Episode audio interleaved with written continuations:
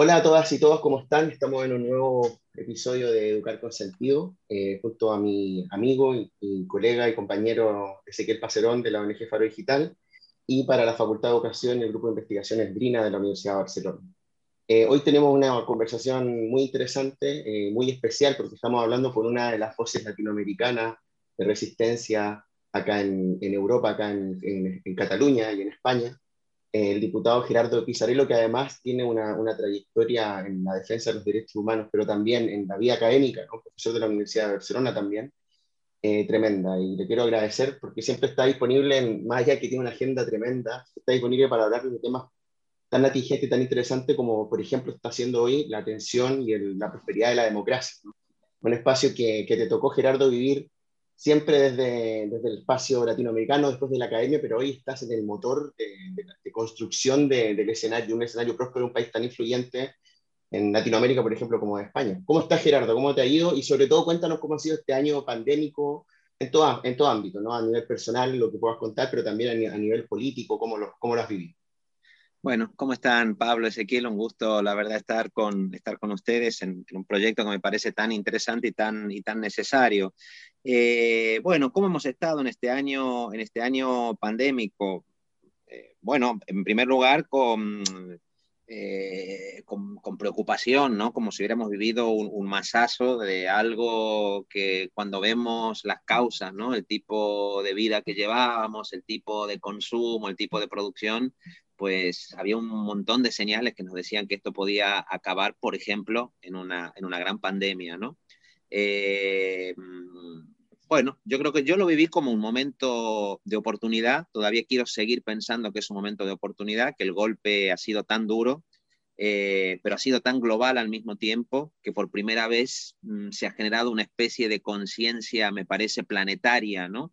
De que hacía falta cambiar nuestras formas de vida, de distribuir la riqueza, de producir, y esa oportunidad me parece que sigue estando ahí, ¿no? Que todas las cosas, todas las tareas que teníamos pendiente antes de la pandemia, es decir, tomarnos en serio la emergencia climática, tomarnos en serio, como digo, la distribución de la riqueza, la democratización de la economía, están ahí. Lo que pasa es que somos una especie, somos la especie del exceso y somos muy dados a tropezar con la misma piedra, digamos, varias veces, ¿no? Y también hemos constatado cómo en esta pandemia, a pesar de las señales evidentes de que hacían falta cambios, no solamente se imponen algunas inercias del pasado y, no se están revirtiendo muchas de las políticas eh, neoliberales, productivistas, autoritarias que condujeron al desastre, sino que vemos que hay una minoría privilegiada en todo el mundo que está dispuesta a hacer lo que haga falta, incluso a sacrificar la democracia y los derechos humanos para que esos cambios no se, no se produzcan, ¿no? Por tanto, estamos ahí con esa sensación todavía, esas sensaciones mezcladas, ¿no? Eh, y en esta tercera ola ya de pandemia, me parece también, eh, bueno, preocupados porque han aparecido problemas nuevos que no veíamos, ¿no? Los problemas, por ejemplo, de la salud mental, eh, que lo que la pandemia suponía no solamente era la amenaza de un virus, sino la estabilidad psicológica, la tensión psicológica, digamos, en las personas, en los más jóvenes. Bueno, se están planteando retos absolutamente enormes, con algunas salidas esperanzadoras y también con otras preocupantes, ¿no? Tal cual. Eh, Gerardo, em, veníamos leyendo antes de preparar la, la charla, ¿no? Y, puntualmente vimos una nota en donde hablabas de ciudades con memoria y ciudades de futuro. ¿no? Em, ¿Qué consideras que, factores consideras que debemos recordar de este periodo histórico que estamos transitando? Todavía no lo dejamos, por supuesto. Em, ¿qué, ¿Cuáles son las cuestiones de, esta, de esta, pandemia? ¿no? Eh, hace tiempo hablábamos con Boaventura de Sousa Santos que nos decía el siglo XXI comienza con esta pandemia, ¿no? También estamos de acuerdo con esto que, que planteas vos, que, que, no es un antes y un después, hay rupturas y hay continuidades de, de cuestiones de, nuestra vida anterior. Eh, pero en términos de, memoria y para construir nuestros futuros en común, ¿qué, qué cuestiones eh, pensás que habría que recordar de esto que estamos viviendo?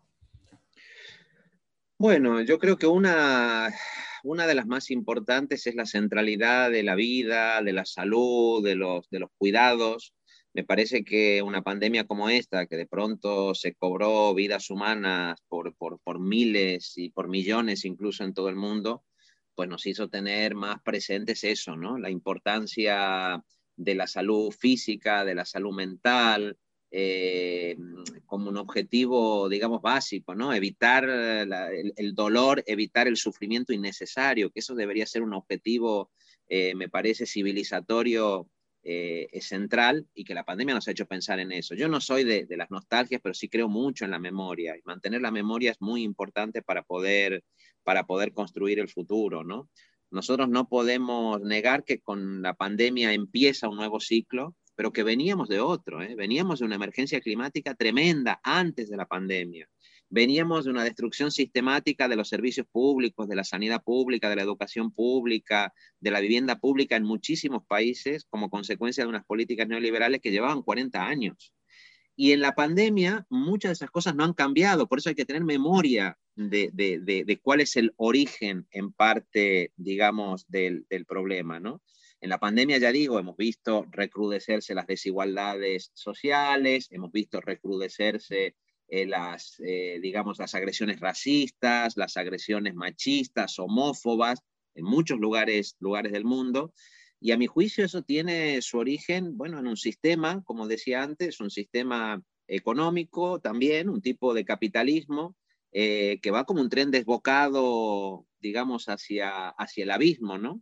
Y que en esta pandemia pues ha hecho lo posible o para negar que se estaba produciendo este, este, este tremendo ataque a, la salud, eh, como vimos en el caso de Bolsonaro, como vimos en el caso de Trump, ¿no? una irrupción de negacionismo, de pensamiento mágico, anticientífico, que lo que escondía es que los sectores más privilegiados, digamos, querían seguir con su vieja normalidad, porque en esa vieja normalidad eh, ganaban muchos privilegios, ¿no? Por lo tanto, yo creo que no hay que olvidar lo que, lo que ocurría antes de la pandemia, eso es muy importante.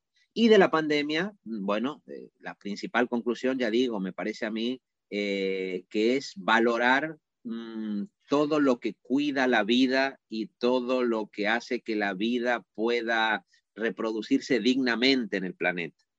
Y eso después de la pandemia no debería ser, digamos, igual, ¿no? No podríamos menospreciar o invisibilizar los trabajos hechos por millones de mujeres en el ámbito doméstico, en la primera línea de la sanidad pública, médicas, enfermeras. Digo mujeres porque mayoritariamente son mujeres. El trabajo que se hace en el, en el campo, por ejemplo, ¿no? en los países del, de, Europa del norte del planeta, a veces invisibiliza eso, pero la comida que ha llegado a nuestras mesas durante esta pandemia pues ha llegado porque había gente trabajando a veces en condiciones de semi-esclavitud, migrantes, muchas, muchas de ellas, eh, en las zonas rurales. Aquí mismo en España, digamos, ha pasado eso, ¿no? De pronto se comenzaron a hacer inspecciones laborales y nos dimos cuenta que pudimos vivir en esta pandemia gracias a esa gente que estaba trabajando, ya digo, explotada, sin papeles, en, en, las zonas rurales, ¿no? La gente que trabajaba en los supermercados, de pronto aparecieron las cajeras de supermercado, la gente, es decir, me, me parece que toda esa economía de los cuidados en sentido amplio, esa economía, la pandemia nos obligó a discutir, al menos en un primer momento, qué era lo esencial y qué no era esencial.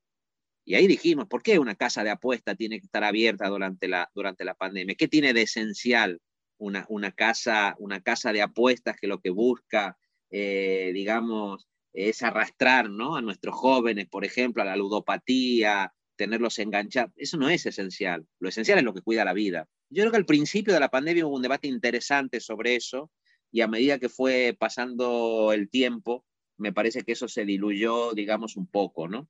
Pero creo que, que sí, que es eso, es, es, es, esa memoria la que me parece que, que va a haber que mantener porque ya nada será igual y no podemos vivir una nueva anormalidad, porque lo que teníamos era una normalidad teníamos una normalidad en términos climáticos, en términos sociales, en términos de las relaciones de género. Eso no ha cambiado con la pandemia y para mí la principal, digamos, seguramente la principal enseñanza es esa, ¿no? Poner lo que cuida la vida en el centro y protegerlo de aquello que solamente genera más odio, más desigualdad, eh, del privilegio que se ha expresado de manera muy bronca ¿no? y, muy, y muy, muy dura a lo largo de estos, de estos años. Gerardo, tú llevas décadas hablando de los cuidados. Por tanto, cuando aparece este tema, me imagino que sentiste, ah, mira, esto yo lo, me hacía sentido, ¿no? Ya lo venía discutiendo. Nos pasó hace poco también cuando hablamos con Neil Selwyn, que es un académico que también compartió contigo en esa conferencia de Chile que hicimos de encuentro. Que él hablaba, él lleva 20 años haciendo una crítica a la inclusión de las tecnologías digitales de forma compulsiva en la escuela por la producción de datos y él dijo, ah, mira, todo lo que yo he hecho estos 20 años parece que tiene sentido ahora. Me imagino que has sentido algo parecido. Sin hacer ánimo de futurología, sí te quiero hacer una pregunta, porque tú ahora nos das ciertas luces de cómo debiésemos actuar, pero el sistema es autopoyético, y lo ha sido. El solo hecho que tú acabas de decir que las casas de apuestas estaban encendidas, las elecciones y los resultados que han sacado partidos de extrema derecha, la falta de, legitimidad, no legitimidad, perdón, de representatividad del debate sobre la memoria histórica, por ejemplo, hoy en día, pese a lo que ha pasado con la pandemia, sigue siendo un tema donde la impugnación no ha sido suficiente. Lo digo porque el capitalismo lleva impugnándose años, ¿no? ¿Qué crees que pueda pasar ahora? ¿no? Por eso digo, sin, ánimo de futurología. ¿Y hacia dónde y cómo podríamos fortalecer esas impugnaciones para que la autopoiesis de este sistema capitalista, por ejemplo, este sistema en general, que tensiona la democracia, eh, se haga más representativo? ¿no? ¿Qué puntarías tu escuela, salud? O sea, ¿cómo, ¿cómo podríamos hacer eficiente esta impugnación? Bueno, yo la verdad que lo que he sentido y lo que siento ¿no? cuando veo este auge de la extrema derecha eh, es que, como decía antes, el neoliberalismo, que es una, una forma de, de, acumulación de poder también, ¿eh? no solamente es un proyecto político-económico, eh, ya lleva muchas décadas, pero yo soy hijo del, nacimiento de todo eso, ¿no? Yo soy argentino y me tocó ser hijo de los primeros proyectos neoliberales que se pusieron en marcha en Argentina y que exigieron dictaduras en los años 70, ¿no? Tú, Pablo, eres de Chile, bueno, Ezequiel también es argentino y tengo la sensación a veces que, que, vuelve eso, ¿no? Es decir, que como el neoliberalismo no puede legitimarse convenciendo a la gente, ya la gente no se cree de manera tan fácil, lo estamos viendo ahora en Chile, eh, ¿no? que lo privado es mejor que lo público, que es más eficiente, que lo público no funciona. No, yo creo que la gente, digamos, eh, hace tiempo que advierte que algo de trampa hay en eso, que en, nombre de las privatizaciones lo que acaba ocurriendo después es que en realidad suben las tarifas de los servicios, se, se, invierte mucho en publicidad, pero no en la calidad del servicio, ganan, digamos, unos dividendos eh, absolutamente obscenos los miembros de los consejos de administración, etcétera, etcétera. Pero bueno, como no logran convencer, eh, cada vez recurren más a la violencia, ¿no? Y de una manera, y de una manera brutal. Eh, yo lo he visto, digamos, a lo largo de esta pandemia, me tocó estar en Bolivia cuando fue, digamos, después del golpe de Estado. O sea, veo el regreso de un tipo de, capitalismo que como ya no convence, tiene que ser más violento que nunca, ¿no? Y frente a eso, me parece que la clave sigue estando en poder, eh, digamos, construir en común, ¿no? Y por eso me parece la importancia de los cuidados. Yo, por ejemplo, crecí, soy hijo de un abogado asesinado en la dictadura argentina y crecí en un, en un, en un espacio muy matriarcal, y muy lleno de mujeres, ¿no? Donde, y debo la, lo, mejor, digamos, o, o, o, las cosas que me gustan de mí mismo, creo que las debo a ese, a ese entorno, ¿no? Y me parece que ahí está un poco la clave de lo que hay que construir. Cómo reconstruir el espacio de lo común y el espacio de lo comunitario. Que la pandemia también nos ha enfermado en parte por eso, porque hemos compartido como estamos compartiendo ahora, a veces de forma digital, pero hemos aprendido también que si no se comparte presencial y físicamente es muy difícil construir lo común. Y eso va a ser muy importante, yo creo, por eso los jóvenes y los niños se han visto tan afectados con la educación cuando no han podido, ¿no? Eh, por razones de salud pública, tener esa educación presencial y que ahora va a ser muy importante recuperar eso. Es decir, ¿no? yo veía la manifestación eh, que se produjo en Brasil ¿no? estos días contra, contra Bolsonaro. A medida que aparece un horizonte de vacunas, la gente dice, bueno, pues podemos volver a estar juntos, ¿no? Eh, y ese estar juntos me parece que es fundamental. Hay una, yo no soy una persona, eh, digamos, creyente, pero me gusta mucho esa idea, eh, digamos, de la, de la, comunión, ¿no? Comer en común, ¿no? La, la, comunión. Hay que volver a comer en común, hay que volver a juntarse. Y me parece que una de las cosas que me hace tener mucha esperanza en que los cambios pueden venir del sur global es que en el sur global a las mayorías sociales no les queda otra que juntarse y estar en común. Y esos cambios son muy importantes. En Europa estamos bien y estamos mal en eso, porque el individualismo, digamos, ha cuajado mucho y otra forma de consolidarse el sistema no es solamente a través de la violencia, sino a través de la individualización, digamos, excesiva que nos hace creer que podemos ser autónomos eh, sin reconocer nuestra interdependencia. Y eso, digamos, es una falacia absoluta. Todo lo que somos y toda nuestra libertad está construida a partir de esa interdependencia. Entonces creo que lo que hay que reforzar es todo lo que sirva para eso. La salud pública, la educación pública, la vivienda pública, los espacios públicos, los espacios comunes, obviamente gestionados de forma democrática, gestionados de forma, eh, digamos, lo más cercano a la participación de la ciudadanía, pero la reconstrucción de lo común me parece que es fundamental. También digitalmente, hemos aprendido mucho en la pandemia, esto que estamos haciendo ahora hubiera sido imposible, no nos hubiéramos pasado por la cabeza, ¿no? Una cosa como la que estamos haciendo ahora, eh, por lo tanto, no es renunciar a esa, a esa comunión digital que nos permite incluso construir un nuevo internacionalismo, diría yo, pero sin renunciar a, la presencialidad, a la corporalidad, que para la condición humana me parece que es central. Justamente te iba, te iba a preguntar en esa línea, Gerardo, ¿no? porque venías hablando de, bueno, de, de ciertos, ciertas manifestaciones de lo que se conoce como discurso de odio en los espacios digitales, el tema de los cuidados también en Internet, entendiendo a, a, lo digital como un nuevo espacio público, con la particularidad de que se da en plataformas privadas, ¿no?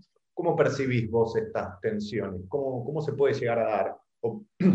no cómo se puede llegar a dar, sino cómo se está dando este estar con otros y otras eh, a través de, de una pantalla y, y, qué podríamos trabajar como para que sigan siendo espacios de derechos humanos eh, y mitigar estas cuestiones que, que, que, vemos, ¿no?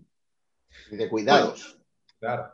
Yo, les digo, mi experiencia personal es, yo llegué a, a Barcelona mm, siendo, digamos, un profesor latinoamericano, eh, acababa de hacer mi doctorado en Madrid en el, 2000, en el 2001, eh, y de pronto, 10 años después, era vicealcalde de Barcelona, eh, siendo una persona que había estado siempre vinculada a movimientos sociales. ¿Cómo era posible eso? Bueno, entre otras cosas, no solamente por la crisis del sistema representativo y por la gran crisis financiera ¿no? que se produjo y que en España tuvo un impacto muy, muy contundente, eh, eh, digamos, después del 2008, en el 2010, eh, no solamente por eso, sino porque en el ámbito digital se abrió un espacio en el que Internet era una suerte de ágora en la que las voces disidentes, las voces que no habían podido ser escuchadas, podían manifestarse. ¿no? Internet apareció como un espacio de democratización al margen de los medios de comunicación convencionales en los que el pensamiento crítico tenía un espacio, ¿no? ¿Qué ha ocurrido? Bueno, como en tantas cosas, eh, ha habido una especie de contrarreforma y de reacción muy violenta por parte de esa minoría privilegiada que controlaba los medios de comunicación tradicionales, pero que no controlaba Internet. Y decidieron que eso se acabó, ¿no? Y que por lo tanto los algoritmos que funcionaban en una, dirección y en un sentido en un momento determinado, había que invertir, ¿no? La lógica de esos algoritmos, cerrarlos eh, y poner mucho dinero, mucho dinero para convertir pues, el espacio de Internet en un gran fango, ¿no? Con, con, con fake news, eh, pues, con falsedades evidentes, con cuentas falsas eh, en las que se, digamos, compradas directamente, el fenómeno de los bots, de los trolls, de un discurso de odio que impedía y que todavía ahora está impidiendo cada vez más que muchas de esas redes que habían sido redes que generaban libertad eh, puedan seguir siéndolo y se conviertan en espacios de odio, ¿no? Por tanto, hay que, hay, que hacer un, hay que hacer una reflexión profunda. Obviamente hay que refundar eh, en términos democráticos ese espacio digital. Hoy no sabemos cómo, ¿no? Aquí en Barcelona, Ada Colau, que es la alcaldesa de Barcelona, pero no solamente ella, Cristina Fallarás, estoy pensando en Ofelia Fernández, una joven diputada argentina, que deciden salir, por ejemplo, de, de Twitter, ¿no? Twitter ya no es un espacio en el que se pueda construir comunidad de cuidados. Eh, bueno, esa salida que están planteando muchas mujeres, yo creo, y no es casual que sean mujeres, porque son objetos específicos de muchas de esas campañas de odio, quizás pueda servir para que se produzcan cambios dentro de ese mundo, ¿no? Y para que aparezcan cosas, cosas nuevas. Yo creo que hay muchas que han quedado, digamos, obsoletas ya y que van a aparecer cosas nuevas. Y esto que estamos haciendo ahora, este tipo de conversación, fenómenos que están apareciendo ahora eh, de, jóvenes, algunos con pensamiento crítico y otros no, no quiero idealizarlo, pero están saliendo nuevas iniciativas comunicativas que ya no son Twitter, Facebook, las viejas plataformas digitales que comienzan a quedar bastante obsoletas, sino plataformas nuevas, eh, que me parece que son una, promesa de algo interesante y que, hay que, y, que hay que, y que hay que explorar y que no hay que abandonarlo. ¿Por qué? Porque la concentración de poder mediático que se ha producido en estas décadas es, es, es ominosa, en realidad es tremenda, es uno de los factores clave para que no se produzca realmente una democratización, digamos, real y una democratización más profunda. Si no se cuestiona esa concentración que ha habido de poder mediático, es imposible. Y aquí lo digital me parece que abre, digamos, algunas, algunas grietas interesantes, siempre y cuando sigamos batallando por lo que batallamos en 2015, que es la neutralidad de la red, eh, los espacios digitales también como espacios comunes, también como bienes comunes. Creo que esa batalla es más vigente que nunca. Se ganó una primera fase, luego estamos experimentando una especie de reacción muy violenta contra eso, pero yo estoy seguro que de aquí van a, van a nacer cosas nuevas y que incluso se va a generar un nuevo internacionalismo, como decía antes, que ya se está generando. Yo nunca había tenido tanto contacto con América Latina directo como he tenido a lo largo de esta pandemia, a través de reuniones, a través de artículos, a través de muchas, de muchas vías. Eh, me parece que se puede generar nuevo internacionalismo que va a ser más necesario que nunca, ¿no? Y que la pandemia le ha dado cuerpo, ya no son cuatro locos que piensan que hay que construir redes internacionales. La propia pandemia nos ha obligado a pensar eh, en estos términos. Eh, Gerardo, justo mencionaste Latinoamérica, entonces antes de llevarte ahí, porque ahí tenemos un campo importante de trabajo y queremos aprovechar los últimos 15 20 minutos, yo igual quiero preguntarte algo que siempre quería preguntar. Entonces, y con, Ezequiel lo hemos hablado muchas veces y con nuestros compañeros y compañeras de la universidad también, no tenemos respuesta. En Chile y en Latinoamérica en general, en Argentina, tuvimos dictaduras brutales.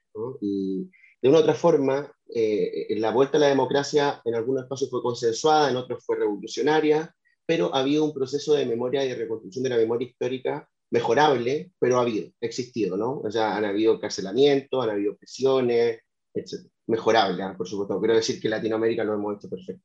Pero como también ciudadano español, porque yo llevo también aquí muchos años como tú, ¿qué pasa acá en este país? ¿Por qué aquí cuesta tanto trabajar el tema de la memoria histórica? ¿Por qué, eh, más allá de los de los nuevos factores políticos que emergen con el 15M y que, y que tú mismo, ¿no? Siempre con el tema ahí encima, ¿no? Y gente de todos contextos sociales, parece que, que, que, la población en su conjunto se siente como cómoda con este esta especie como de, de tabla rasa, ¿no? En, eh, ese sentido.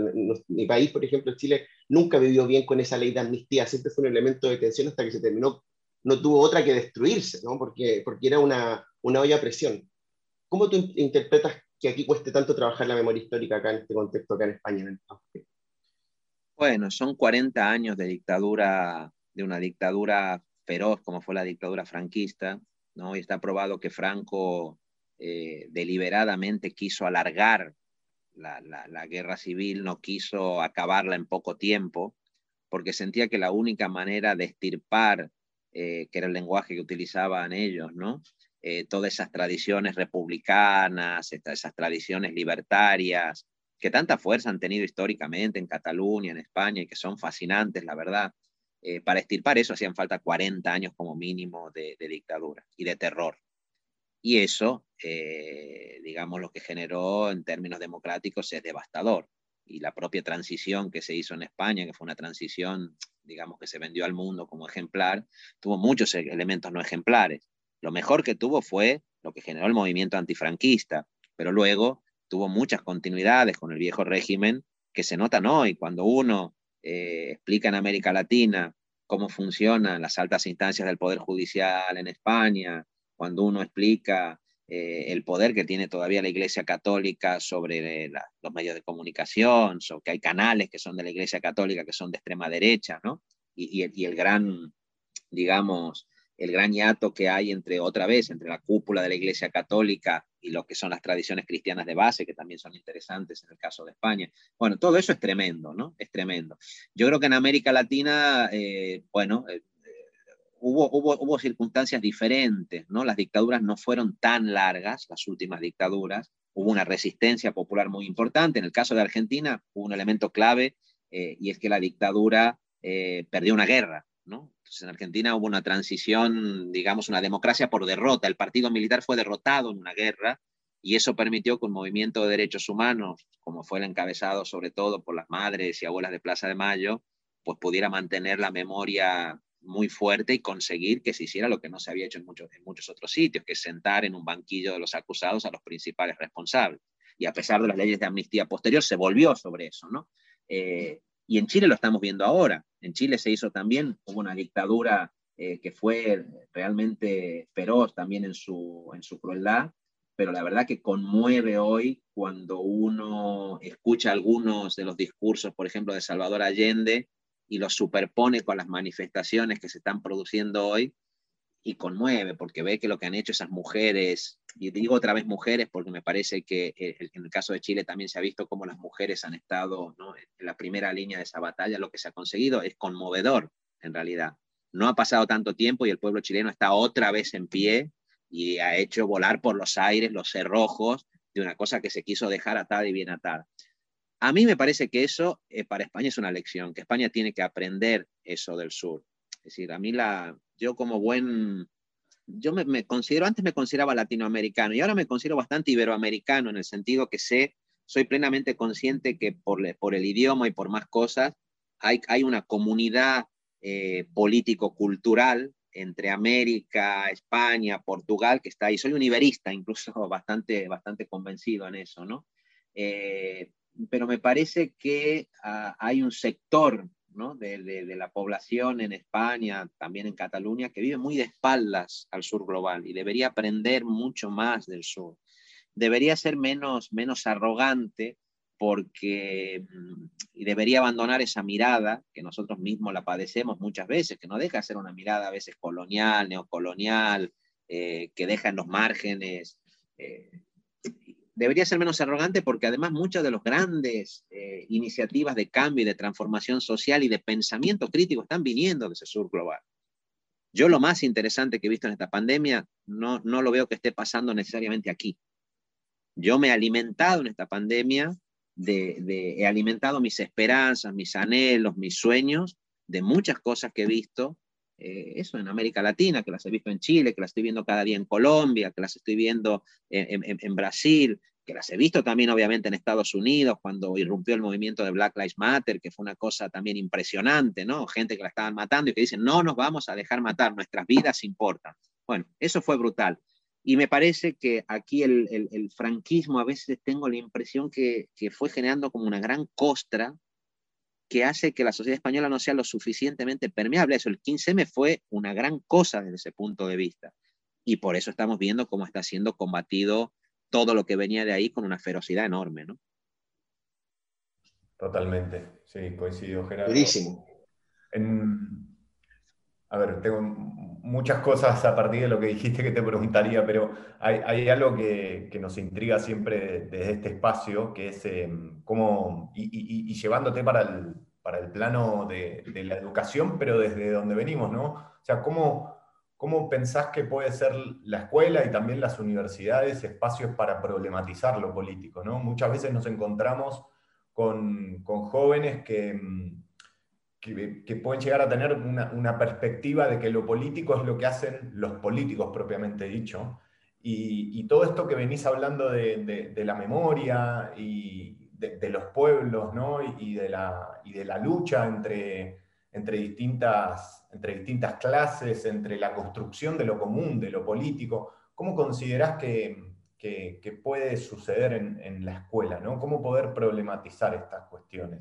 ¿Cómo poder echar mano a, diversas, eh, diversos trabajos, diversos esfuerzos como los que estás mencionando del sur global, como para problematizarlos? ¿no? ¿Crees que la escuela, crees que el sistema educativo es un espacio para poder invitar a las nuevas generaciones a reformular este sentido de, lo político?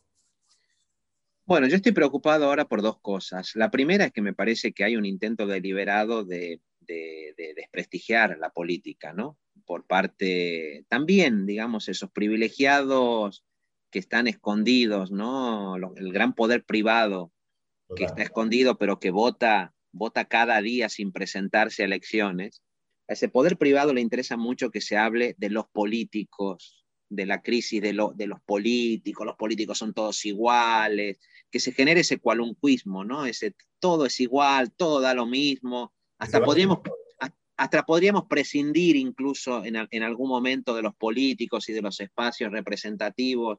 Ese discurso, digamos, es un discurso que siempre eh, se ha extendido ¿no? en épocas de crisis económicas y que a veces ha, ha ido eh, pavimentando el camino a salidas autoritarias. Eso me preocupa, ese desprestigio, lo veo, digamos, en propios hijos que están con un escepticismo, digamos, enorme. También porque es verdad, porque incluso cuando hay fuerzas progresistas que llegan a las instituciones, este capitalismo global está articulado de tal manera que no es fácil tampoco resistir eso desde un solo barrio, desde una sola ciudad, desde un solo país, ¿no? Entonces, es, eso me preocupa por un lado, la campaña deliberada a la que a la ultraderecha, sobre todo, se suma de manera muy alegre de desprestigio de la política, que me parece que no es nada neutral. Y luego me preocupa también vinculado a eso, cómo se ha bloqueado o cómo se está intentando bloquear por diferentes vías la posibilidad que haya pensamiento crítico en las universidades, en las universidades de entrada. Yo pienso hoy en algunos de los que fueron aquí mis grandes maestros cuando llegué, ¿no? Pues Antonio Domenech, eh, pienso, pues, no sé, en Manuel Sacristán, pienso en muchas mujeres feministas que entraron a la universidad después del, del franquismo, ¿no? después de la, de la, resistencia antifranquista, hoy no podrían ser profesoras o profesores universitarios. Hoy con los criterios de, de, evaluación que existen, sobre todo en las ciencias sociales, no podrían ser profesores, no podrían ser catedráticos, no tendrían un espacio en la universidad de hoy los tendrían escribiendo papers repetitivos que se parecen unos a otros porque lo que importa es la cantidad de lo que se produce, eh, los tendrían en una situación de explotación tan grande que no sé si tendrían tiempo para, para pensar lo suficiente. Y sin embargo, sigo creyendo que la universidad pública es uno de los pocos espacios donde se puede generar ese pensamiento crítico, o sea, donde puede haber gente con el tiempo libre suficiente como para pensar críticamente. O sea, veo como, como esas dos cosas, ¿no? pero me preocupa. Y entonces creo que hacen falta, bueno, cosas que ya decíamos hace años, que harían falta unos estados generales de la universidad, ¿no? Como fueron los estados generales en la Revolución Francesa, para que se produzca, digamos, un, un gran cambio contra ese proceso a veces de burocratización por un lado y de privatización por otro, ¿no? Y mientras tanto, trabajar mucho en lo que para mí es central. O sea, lo, la, las universidades son muy importantes, pero, pero sobre todo la educación primaria, la educación secundaria, ahí es el trabajo a lo Paulo Freire, que, que, que, que sigue siendo muy importante eh, hacer, ¿no? Yo, digamos, me ha tocado, yo mis hijos ya tienen 18 y 13 años, ¿no? Ya son jóvenes, son adolescentes, eh, y los veo dando una batalla con, con, enorme preocupación. Son una generación que ya ha nacido en medio de una crisis económica brutal, eh, que ya tienen prácticamente asumida su precariedad profunda, que no saben y también están impugnando el sistema educativo tal como funciona. El sistema educativo no les está dando respuesta, no los está escuchando lo suficiente, los propios profesores están desnortados, están eh, des desanimados, ¿no? Yo, por lo tanto, creo que ese cambio me parece que es, que es fundamental. Creo que desde el mundo educativo, obviamente, hay que, hay que impulsarlo, pero creo que es un cambio que mm, tiene que venir de la propia sociedad en su conjunto, ¿no? que la propia sociedad tiene que ser capaz de, de, de tumbar muchos de los muros que se están levantando alrededor de nuestros sistemas educativos, ¿no? donde hay señales muy peligrosas y donde hay, también hay que decirlo, iniciativas fabulosas. Yo que tengamos esta conversación y escucharlos a ustedes y que tengan esta preocupación y que me digan que hablaron como aventura eh, y que hablan, me parece fantástico, es un elemento de esperanza porque gente como ustedes hay muchísima que está haciendo este tipo de cosas. Me encuentro con muchas iniciativas de gente joven que aprovecha ¿no? un Zoom y graba un programa y ese programa luego se mueve. Eh, bueno, yo creo que eso, eso, eso hay que batallarlo. Las, las, grandes personas que admiramos de pensamiento crítico, Mary Wollstonecraft, Thomas Paine, el propio Marx, no fueron personas que nacieron del centro del mundo universitario, pensaron en los márgenes, ¿no? Y sobre todo, ya digo, en las ciencias sociales, eh, me parece que, bueno, que esa batalla va a seguir, que va a seguir, vamos a tener que seguir dándola, ¿no? Bueno, como nos queda poco, voy a entrar de lleno a la parte sudamericana y voy a ser súper concreto. ¿Cómo ven la situación de Colombia ya como has hablado de Chile y para no centrarnos tanto, sé que es un escenario extraordinario, y por supuesto nos, nos, encanta escuchar tu opinión, pero nos gustaría saber cuáles son tus percepciones, temores, posibilidades de lo que pasa en Colombia y Brasil en primera instancia. Imagino que la pregunta de Argentina no te, no te, no te la tengo que hacer yo, ¿no? Así que te pregunto por, por esos dos casos puntuales, ¿no? esos, esos temores, esa vuelta al mundo reaccionario, ¿no? En, autoritario, es decir, a la represión, pero por otro lado la resistencia, ¿no? la exacerbación de las contradicciones, como incluso decía Marx, ¿no? que la propia, el propio autoritarismo hace que la izquierda se unifique y reaccione. No sé cómo lo ves, ¿cómo ves la situación de Colombia y Brasil? Bueno, en general veo que, que en América Latina este, este, neoliberalismo brutal que se está imponiendo, que como digo es mucho más violento que el de, la, que el de las décadas anteriores, eh, ¿no? esa radicalización hacia la derecha, está generando cosas terribles, pero al mismo tiempo una resistencia que es eh, absolutamente conmovedora, ¿no? Eh, a mí me interesa mucho lo que estoy viendo que está pasando ahora, por ejemplo, en, Colombia, en Chile, en Perú. ¿eh? ¿Por qué? Porque creo que son los países que en el ciclo político anterior, a diferencia pues, Argentina, Venezuela, Brasil, eh, no, pasaron por esas experiencias de democratización fuerte y que ahora están como en la vanguardia. La imaginación constituyente está en Perú, está en Chile, eh, está en Colombia a su manera, aunque la imaginación constituyente en Colombia no sea tener una nueva constitución, porque la constitución del 91 era buena, pero en Colombia se están inventando cosas eh, súper interesantes, ¿no? Me parece muy, muy interesante. Eh, yo eso intento seguirlo como bastante, como bastante de cerca. y ya digo, cada día es, cuando intervengo en redes es dos mensajes en redes para condenar una represión brutal, imágenes que me llegan terribles, y por fortuna al día siguiente dos mensajes o tres o cuatro más mostrando cómo a pesar de ese horror, movilizaciones de mujeres, bueno, no solamente movilizaciones, porque lo que tiene Colombia y lo que ha tenido Chile, también es esa enorme alegría con la que se ha contrarrestado los momentos de horror más terribles, ¿no? ver a las, a las, a las compañeras chilenas, colombianas bailando, al movimiento afrodescendiente, si no dejaban de llegar las tanquetas del ejército y la gente diciendo no nos van a robar eh, la alegría, eso no lo vamos a ceder, ¿no? Y eso me genera como una gran esperanza. Estoy muy, muy atento a todo eso que está pasando. Estoy contento también de ver cómo la historia tiene sus vías eh, sorprendentes. Me parece que uno de los dirigentes más jóvenes de toda América Latina en este momento es Lula, ¿no? Lo cual no deja de ser una cosa interesantísima, ¿no? Y entre otras cosas es joven porque una cosa que consiguió hacer Lula cuando se puso en marcha esa maquinaria del fango y del lawfare en su contra, eh, fue salir a apoyar a los más jóvenes eh, que él consideraba que eran los más rebeldes dentro del movimiento sociopolítico brasileño, aún no siendo de su partido. Me sorprendió que una de las cosas que hizo Lula fue decir, Guillermo Boulos en Sao Paulo, del Movimiento Sin Techo, es una persona, es el futuro.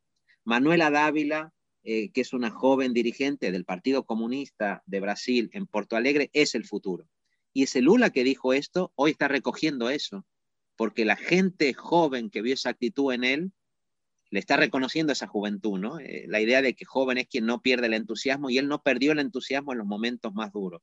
Por lo tanto, me parece muy interesante lo de Brasil, me parece conmovedor lo de, lo de Chile, lo de Colombia, y estoy esperanzado también con lo de, con lo de Perú, porque me parece que también es posible que se haga un aprendizaje respecto a los errores de la década anterior, ¿no? Y eso quiere decir, por ejemplo, eh, que las fuerzas políticas em, digamos, progresistas más tradicionales entiendan que si la agenda feminista no está en el centro y que si la agenda ambientalista popular, no hablo de un ecologismo de clases medias simplemente, no, hablo de un ecologismo popular, si eso no está en el centro, no va a haber cambio ni en América Latina ni en el mundo. Y también creo que por otro lado, las izquierdas urbanas, ¿no? Eh, tienen que entender que el mundo rural existe y que hay que escuchar al mundo rural, y que hay que escuchar al mundo campesino y que hay que escuchar al mundo indígena, que no, los lenguajes y los códigos no son los códigos que se habla solamente en las grandes capitales, ¿no? Pero me parece que hay algo de aprendizaje que se está produciendo allí, de mestizaje, que a mí me genera muchísima, muchísima esperanza, así que sin ánimo, yo soy muy poco patriota, pero ah, tengo mis arranques de patriotismo latinoamericano porque creo que ahí es donde, digamos, está generando en este momento eh, esas, esos anhelos y esas imágenes de un, de un mundo mejor. Tal cual. Gerardo, para cerrar, te quiero llevar un poco a, a, lo argentino eh, y usando un poquito esta figura del imaginario que, que, notas que están construyendo en, Chile, en Perú. Eh, ¿Vislumbrás que es posible un, un, imaginario en donde podamos salir de ese laberinto eh, llamado grieta o llamado unitarios versus federales 2.0, por así decir?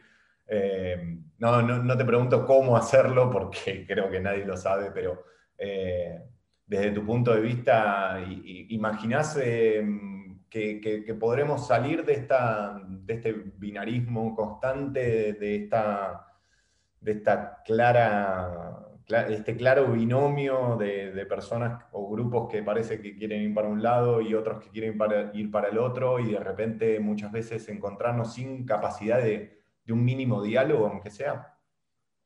Bueno, lo que pasa es que me parece que depende. Yo creo que hay cosas a las que se le llama grieta que en realidad implican polarizaciones sociales, incluso socioeconómicos, y el conflicto que hay, bueno, entre, entre grupos o entre proyectos que defienden intereses de las mayorías sociales y grupos y proyectos que defienden los intereses simplemente de una minoría, ¿no?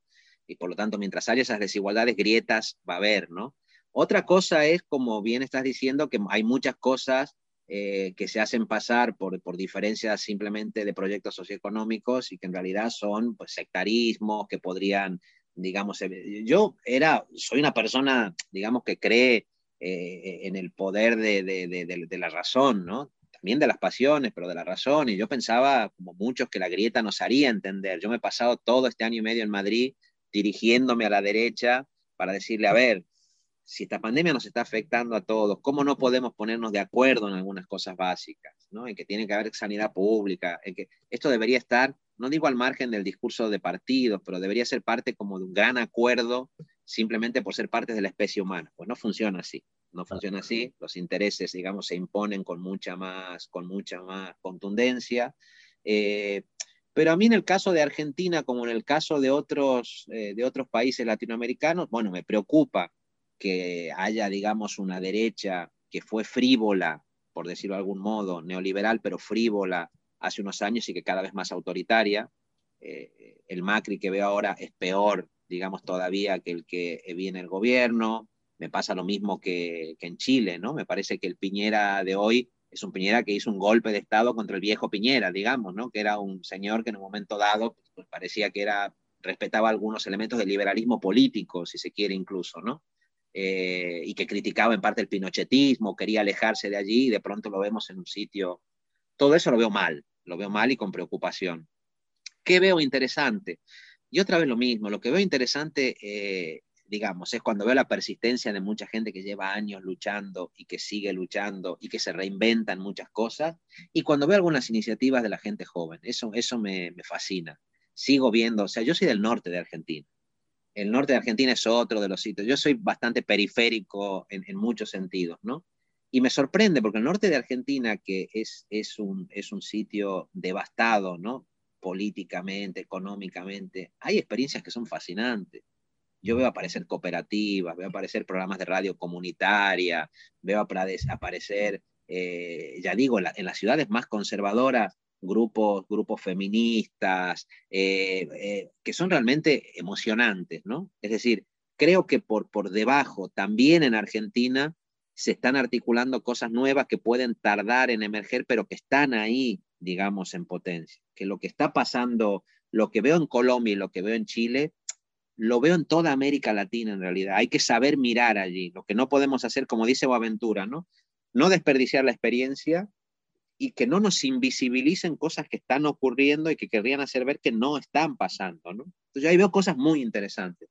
La duda que tengo es si esta regresión reaccionaria nos depara todavía momentos de, mucha más barbarie que la que ya hemos vivido. Yo he visto cosas terribles en estos últimos años, las he visto en el golpe en Bolivia, he visto gente, dirigentes comunitarios a los que se les quemaba la casa, a los que se les quemaba la casa a sus hermanos. He visto hoy me he despertado viendo pues, una imagen de un chico de 16 años quemado y torturado en Colombia después de haber sido secuestrado en una tanqueta eh, policial. Todo eso me parece que es devastador y creo que esa violencia no, no, se acaba, ¿no? Eh, y espero que eso no dé lugar a regímenes que directamente suspendan la democracia, ¿no? En Colombia lo que está discutiendo hoy es si dicta un estado de conmoción interna, o sea, comienzan a aparecer figuras de la excepcionalidad que ya no es simplemente una parte del poder judicial, una parte de la... podemos ir a regímenes mucho más autoritarios y eso no se puede descartar, ¿no? Pero también lo que me sorprende enormemente, ya digo, es que esas salidas autoritarias no las consiguen estabilizar porque hoy las redes sociales, como decía ahora, el mundo ese digital compartido, a pesar de la censura enorme que, comienza a haber en las propias redes, pues hace que esas denuncias se conozcan, ¿no? Y los gobiernos no pueden mantener durante mucho tiempo cuando esas situaciones son, son digamos, muy abiertas y muy evidentes. No lo ha conseguido Bolsonaro, no lo ha conseguido Piñera. Bueno, por lo tanto, ya digo, estoy como en esa, para ser realista, eh, en esa situación doble, ¿no? Por un lado, preocupado por esos retrocesos y por otro, enormemente entusiasmado eh, por cosas que veo que se están construyendo desde abajo, como siempre, por otro lado, en, en América. Eh, bueno, que expresan eso, que hay un modelo económico que no, que no funciona, que es insostenible, que la gente no se va a dejar matar, no se va a dejar excluir porque sí, y que hay aprendizajes, que incluso, como decías antes, esta preocupación por la grieta, que los sectarismos, eh, eh, quiero decir que la falta de espacios de diálogo que sí que podían existir, que ocurrieron en el pasado, yo confío en que las generaciones nuevas van a abrir, como siempre, a las grandes alamedas. Qué frase para cerrar, como decía Salvador. mira, en un minuto tú por favor, te vamos a pedir, para, como lo hacemos con todos los entrevistados, porque sé que tienes que irte ya, ¿qué mensaje dejarías? Has hablado de la juventud latinoamericana y la verdad que emociona, ¿no? Evidentemente, hemos contactado con nuestros países y lo que se está haciendo ahí, los cabildos sociales, comunitarios. Pero acá en Cataluña, podríamos extenderlo a Madrid, pero acá en Cataluña también hay una especie de impugnación de parte de los jóvenes hacia, por ejemplo, la creencia en la lógica de Estado-Nación, eh, que se puede expresar hacia una vehiculación, por ejemplo, política, un discurso político que es la independencia, otro que es, por ejemplo, el federalismo, otro que no tiene, no digo anarquía, pero sí que no, tiene, no, hay representación en sí, ¿no? O sea, en el fondo hay un malestar, hay una institucionalidad que no me representa, ¿qué hago? Entonces, para cerrar este último minuto, ¿qué mensaje le das a los jóvenes catalanes eh, que no se sienten representados representado por un modelo de sociedad que está construido sin ellos y previamente a ellos?